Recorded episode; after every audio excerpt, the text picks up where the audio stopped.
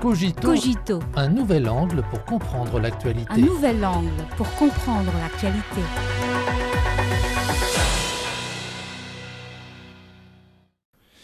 Bienvenue à Cogito. Les données sur l'économie nationale pour 2023 publiées le 17 janvier par les autorités chinoises ont confirmé les attentes de la communauté internationale. Selon les premières statistiques, le PIB de la Chine a dépassé l'année dernière 1026 000 milliards de yuan, soit une augmentation de 5,2% par rapport à l'année précédente à prix constant. La taille de l'économie a augmenté trimestre après trimestre. La situation de l'emploi s'est améliorée dans l'ensemble. Les investissements en actifs fixes ont augmenté de 3,0% en glissement annuel et la plupart des indicateurs tels que la production des principaux produits industriels, les investissements, les importations et les exportations ont largement dépassé le niveau de 2019. Une série de données montre que la tendance au mieux de l'économie chinoise se consolide et se renforce. L'année écoulée a été marquée par la morosité de l'économie mondiale, l'évolution complexe du paysage international et l'intensification des conflits géopolitiques.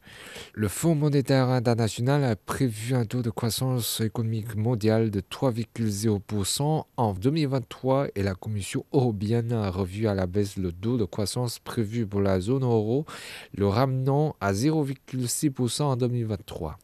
En revanche, le taux de croissance économique de la Chine est l'un des plus élevés de grandes économies mondiales. Dans le contexte où la demande globale est insuffisante, le marché est la ressource la plus rare en raison de l'inflation et des retombées des politiques monétaires des pays développés.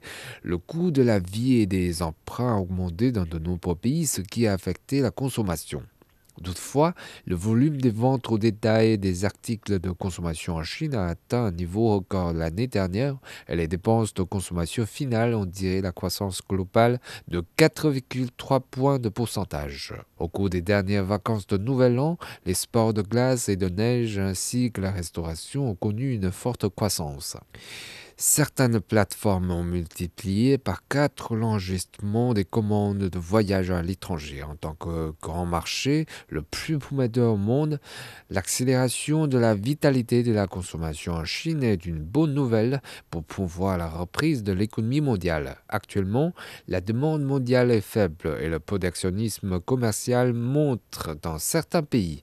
Un rapport de la conférence des Nations Unies sur le commerce et le développement prévoit une diminution de 7,5% du commerce mondial de marchandises en 2023. En revanche, les importations et les exportations de marchandises de la Chine restent généralement stables et le pays devrait conserver sa place de premier pays mondial du commerce des marchandises pendant cette année consécutive.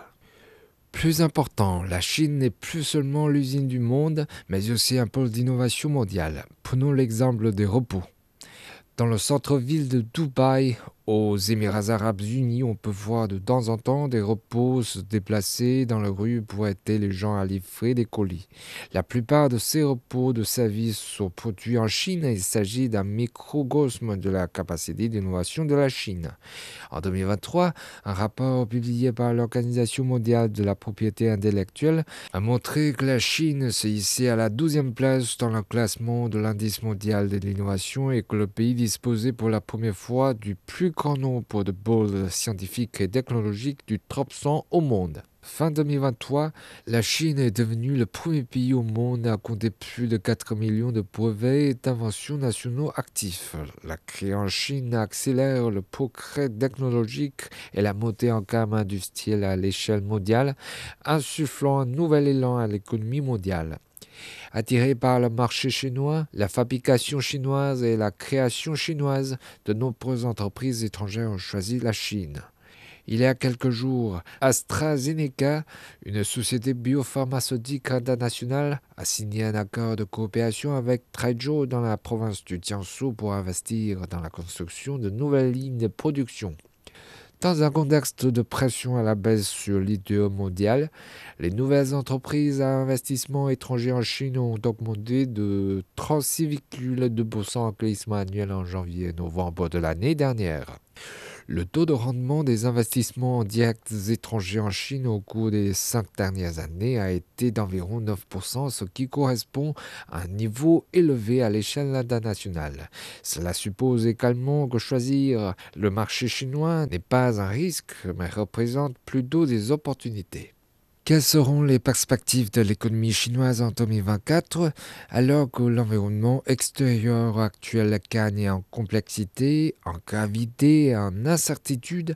Le développement économique de la Chine reste confronté à certaines difficultés et à certains défis. Toutefois, dans l'ensemble, la base industrielle de la Chine est solide, la nouvelle productivité de qualité prend forme au rythme accéléré et il y a une grande marge de manœuvre pour les politiques macroéconomiques. La tendance à la croissance durable de l'économie reste inchangée. Le FMI, l'OCDE et d'autres institutions ont récemment revu à la hausse leurs prévisions de croissance pour la Chine en 2024. Comme l'a déclaré le secrétaire général de la Conférence des Nations Unies sur le commerce et le développement, Alain Greenspan, la position avancée de la Chine dans de nombreux secteurs et la poursuite de la transformation et de la modernisation de son économie augure une croissance durable à l'avenir.